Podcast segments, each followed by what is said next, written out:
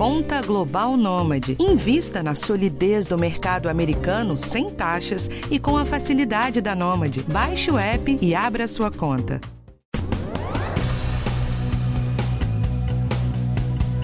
Daqui a pouco é Natal e com esse calorão é bom a gente saber direitinho como conservar os alimentos da ceia para ninguém passar mal. A ideia é festejar com saúde. Além disso, com os preços nas alturas, não dá para pensar em estragar comida. Você vai saber como descongelar as carnes, como conservar e servir a maionese e os molhos e como reaproveitar as sobras.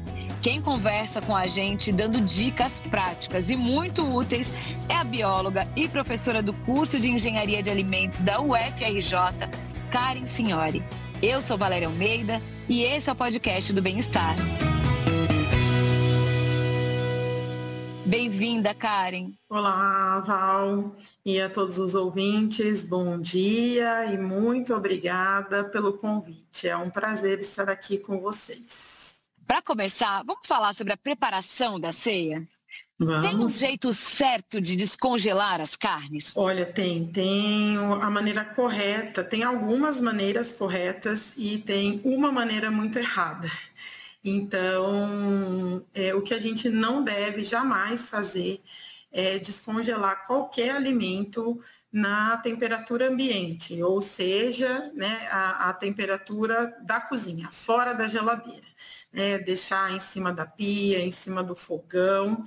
As nossas temperaturas, é, em especial aqui no Rio de Janeiro, em especial nessas ondas de calor, que na verdade não estão indo embora, elas são muito boas para o desenvolvimento dos micro-organismos que não morreram no congelamento, apesar do que as pessoas acham, né? Apesar do frio do congelador, do freezer ser muito frio, os micro-organismos não morrem. Então, quando a gente coloca numa temperatura adequada, eles vão se desenvolver. Então, o descongelamento correto é dentro da geladeira, é você se programar, deixar dentro da geladeira para que ele descongele lentamente. Ou ainda, você pode utilizar do micro-ondas, descongelar no micro-ondas e utilizar imediatamente, ou ainda, se a sua preparação permitir, se a sua receita, utilizar aquele ingrediente e fazer o descongelamento ao longo da cocção, na panela, no forno. Jamais fora da geladeira, as nossas temperaturas ambiente. Aí, aquele momento confissão. Hum. A ideia de descongelar, colocando para boiar na água. Já fui perguntando e me confessando, né? É, então, até eu até esqueci disso. Né? Todos temos aí nossos pecadilhos, é, mas a gente não pode brincar com saúde, e em especial na época de festas em que nos reunimos e pessoas com muitas vezes, né, como é uma, são festas de família, pessoas aí mais debilitadas, como nossos avós, pessoas de mais idade, às vezes pessoas doentes, uma contaminação, por menor que seja, pode ser muito mais grave para esse público, né? Então, os pecadilhos, como deixar aí, de repente, nadando, isso não é adequado, porque aí a gente vai acrescentar um outro ingrediente que o microorganismo gosta muito, que é a água, Val. Então, quando a gente coloca numa temperatura boa e ainda na, na, água, que sempre acaba dando uma penetrada ali pela embalagem do nosso alimento, esse, esse, esse alimento que a gente está descongelando, ele ganha mais água, ele fica mais molhado, ele ganha temperatura né, é, é, boa e aí é tudo que. E aí é, tem a comida, o que a gente come, vamos dizer, o microorganismo também come, e aí é tudo de bom para ele, né? Então não. Nossa, ótima forma de me ensinar a fazer direitinho. Obrigada. Imagina. É pra, a gente vai trabalhando e aprendendo e compartilhando a informação, né? É claro, lógico. Agora, Karen, e quando a gente já temperou, que a gente muitas vezes coloca para marinar, né? Tem ali vinagre, hum, sal, o limão, o azeite. Nesse caso, ele já pode ficar com o tempero fora da geladeira? É, desculpa, Val, eu acho você tão incrível, simpática, eu só tô te dando não, né? Mas é por um bom motivo, né? Assim, é pensando no seu bem-estar, né? É, que acontece? Digamos, essa condição ácida, que muitas vezes para nós não é muito agradável, né? De um limão, essa coisa azeda, ela realmente ela não é um, um não é confortável para os nossos é, é, micro-organismos aí. Entretanto, não é um fator que vai impedir, em definitivo, o desenvolvimento deles, o crescimento, e também é, não vai matá-los. Ao contrário também do que a maior parte da população, o senso comum. Não pense que na minha família eu não passo por isso. Minha tia com certeza vai escutar esse podcast e ela é uma personagem famosa nas minhas aulas, porque ela vive né, também discutindo comigo e cometendo, por vezes, aí, esses pecadinhos. E, e apesar do senso comum achar que está ruim, que vai matar, não vai matar. Então, ele continua no temperinho, continua com é, nutriente para ele, o nutriente da nossa comida, na temperatura ótima, ali no calorzinho. Então, não, não vai é, é, eliminar a possibilidade do desenvolvimento desse microorganismo e nem matar. E aí, e é, é, esse, esse comportamento pode trazer um risco aí nessa preparação. Então, ainda que temperado, ainda que azedo, né, vamos falar assim bem, bem claramente, não dá é, é uma prerrogativa para que eu deixe fora da geladeira. Quer dizer, no fim ele só vai se alimentar de uma comida temperada e vai continuar e proliferando. Cê Tá entendendo? Porque vamos só fazer assim uma analogia talvez simples. A gente não consegue deixar um suco de laranja por muito tempo fora da geladeira. Né? É, é, quando vamos aí uma casa de suco, né? Essas casas que vendem, que a própria casa prepara o suco e vende para gente. Ou eles vendem para gente consumir na hora, ou está onde aquele suco de laranja para ter uma durabilidade na geladeira né? E o suco de laranja é muito azedo, né? Mas ainda assim tem microorganismo que vai dar problema no suco de laranja, seja um microorganismo que nos cause uma doença, seja um microorganismo que estrague esse suco de laranja. Então, a, a, esse azedo, a acidez de um, de um alimento não exclui a possibilidade de desenvolvimento e muito menos é responsável por matar algum microorganismo que ali esteja. Agora, então, com tudo isso que você está falando, você disse que o frio não mata as bactérias. Mas, não. de uma certa forma, por tudo que você está trazendo, a gente pode entender que é, o frio impede que essas bactérias que causam a intoxicação se reproduzam. Esse, você falou perfeito. Vai retardar o crescimento. Até por isso na, é, as coisas que estão na geladeira muitas vezes nem duram tanto assim, porque há um retardo nesse desenvolvimento, mas também não vai impedir. Em algum momento, né, assim como a gente também às vezes sai de uma condição e vai para um lugar frio, vai para um lugar causa um certo desconforto, mas daqui a pouco a gente está na rotina, está procurando fazer exercício no frio, volta a comer, volta, né? Sai da, daquela condição, se adapta. E os micro-organismos também se adaptam. Então, só que muito lentamente. Então, a gente vai ter sempre uma validade do produto dentro da geladeira ou do freezer congelador aumentada. E aí, obviamente, quanto mais frio, maior o retardo nesse desenvolvimento e maior a durabilidade do produto. Legal. Agora, quando chega nesse período de festas, muitas vezes a geladeira fica cheia e não uhum. abre e fecha daqueles que a gente bem sabe, né? Pega alguma coisa, coloca de novo, e aí todo mundo abrindo e fechando. Tem alguma temperatura adequada para a gente garantir que o alimento permaneça ali bonitinho e saudável? Sim, a temperatura ideal de geladeira é de no máximo 5 graus Celsius. E aí isso é muito frio. Então a gente já sabe que está abusando, porque a gente não está nesses 5 graus Celsius que a gente deveria estar. Tá.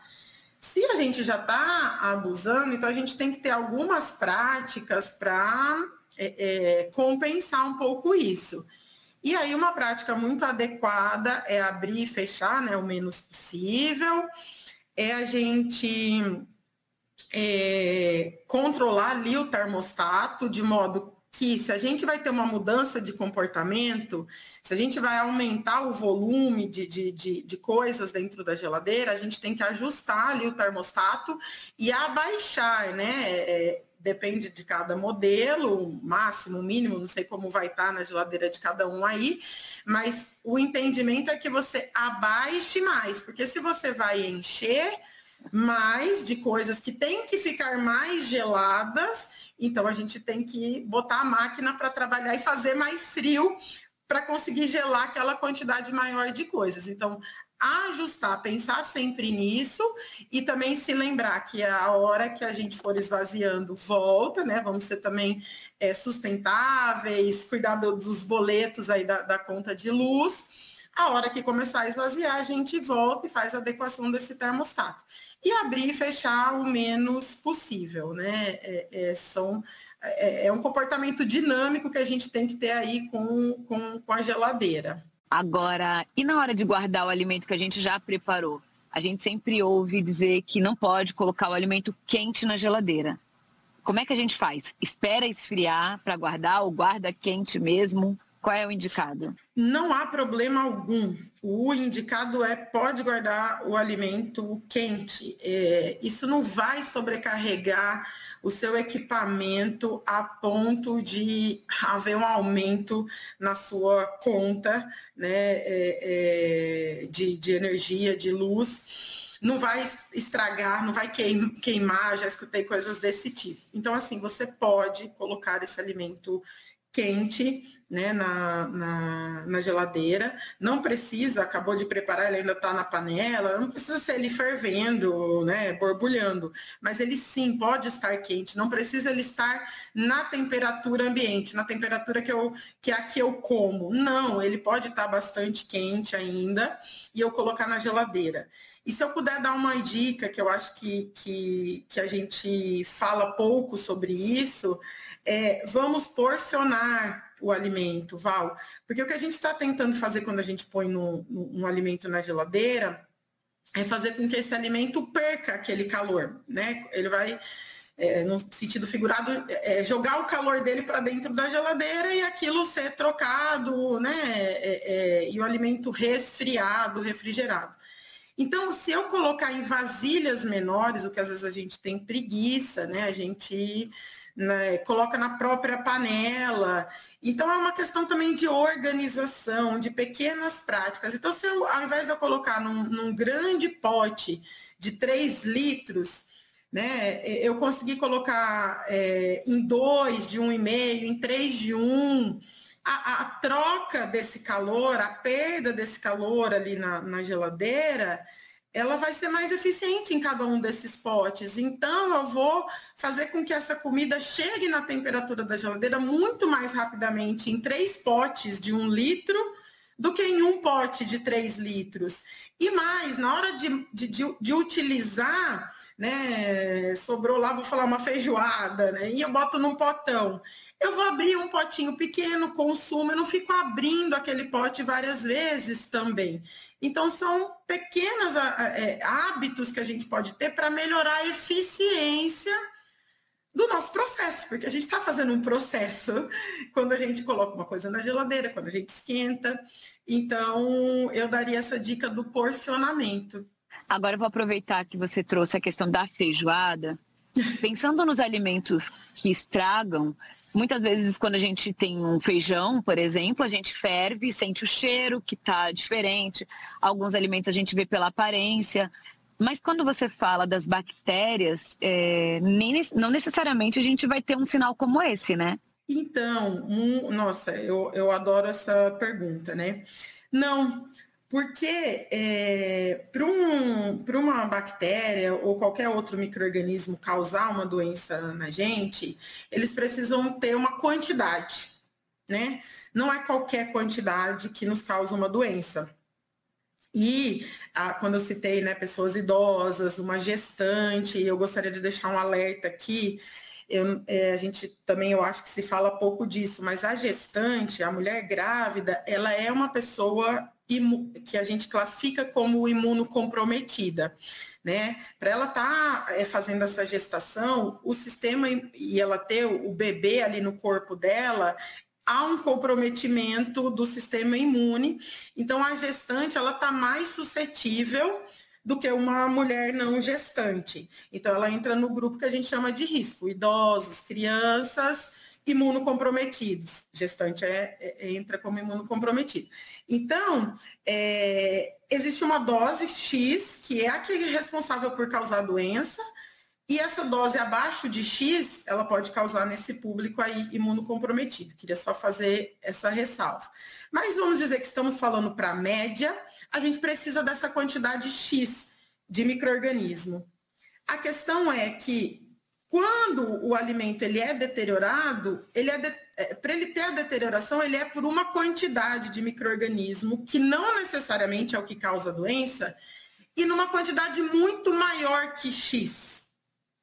Então, é, é, para apresentar sinal lá, um estufamento de, de, de alguma coisa, um cheiro ruim, um gosto azedo, é uma quantidade grande de microorganismo. E a quantidade que eu preciso para me fazer ficar doente é menor que essa que faz ser perceptível a atividade dele ali no alimento. Então, o que pode acontecer é que eu estou ingerindo antes dele é, estragar, porque a quantidade não foi suficiente para gerar coisas suficientes que eu caracterizo como estrago, ou ainda é um outro grupo microbiano que não causa o estrago, né? Essa, essa sensação de, de, de azedo ou de, de mau cheiro. É um outro grupo que, ao crescer e se desenvolver, não dá o sinal de vida. Eu fui clara? Tão clara que eu vou aproveitar o trocadilho para falar sobre ovos. Os ovos. A gente faz um monte de receita de Natal, doces com os ovos, com as uhum. claras. Uhum. E aí, tem alguma orientação, algum cuidado específico quando a gente vai preparar as receitas que levam os ovos? É, a gente tem uma recomendação, é, a gente não consome, né, não devemos consumir carne de, de frango e nem os ovos crus porque existe um microorganismo que o pessoal conhece muito bem, super famoso, que é a, sal, a salmonela, é uma bactéria, ela convive com esse animal. Ela convive, é, é lá, é a vida do, do, do frango. E a gente quer comer o frango e o ovo. Esse é o nosso dilema. Então, é, para a gente minimizar o risco, a gente parte de um pressuposto que esse frango e ou esses ovos podem estar contaminados com essa bactéria que é a salmonela.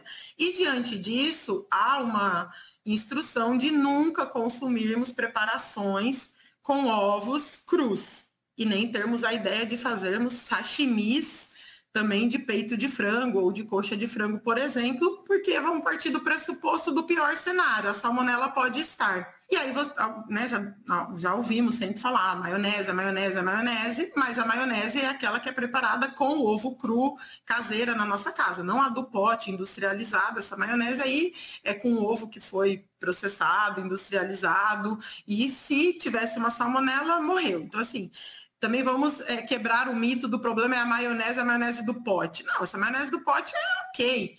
O problema é a maionese que se faz com a gema crua. E aí o pessoal, como só fala em maionese, só fala em gema, esquece da clara, tá? Mas a clara é ovo. Então, não devemos fazer essas preparações com clara crua, aquela cobertura que às vezes a gente bate as claras em neve, coloca açúcar e fica ali, né? Devemos optar por preparações doces em que há uso e gema vale a mesma coisa. Existem algumas preparações com gema crua. Evitar, tá? Tentar ali fazer um aquecimento de, dessa gema, se a gente tiver um termômetro, tá? E aí fazer atingir uma temperatura ali de uns 60 graus, né, de uns 70 graus, desculpa, nessa gema que a gente estiver batendo num banho-maria, para que consideremos que em havendo algum microorganismo ele foi morto. Então, é, existem receitas aí de com clara, né, que a gente pode fazer aquecendo a clara com açúcar, depois a gente bate.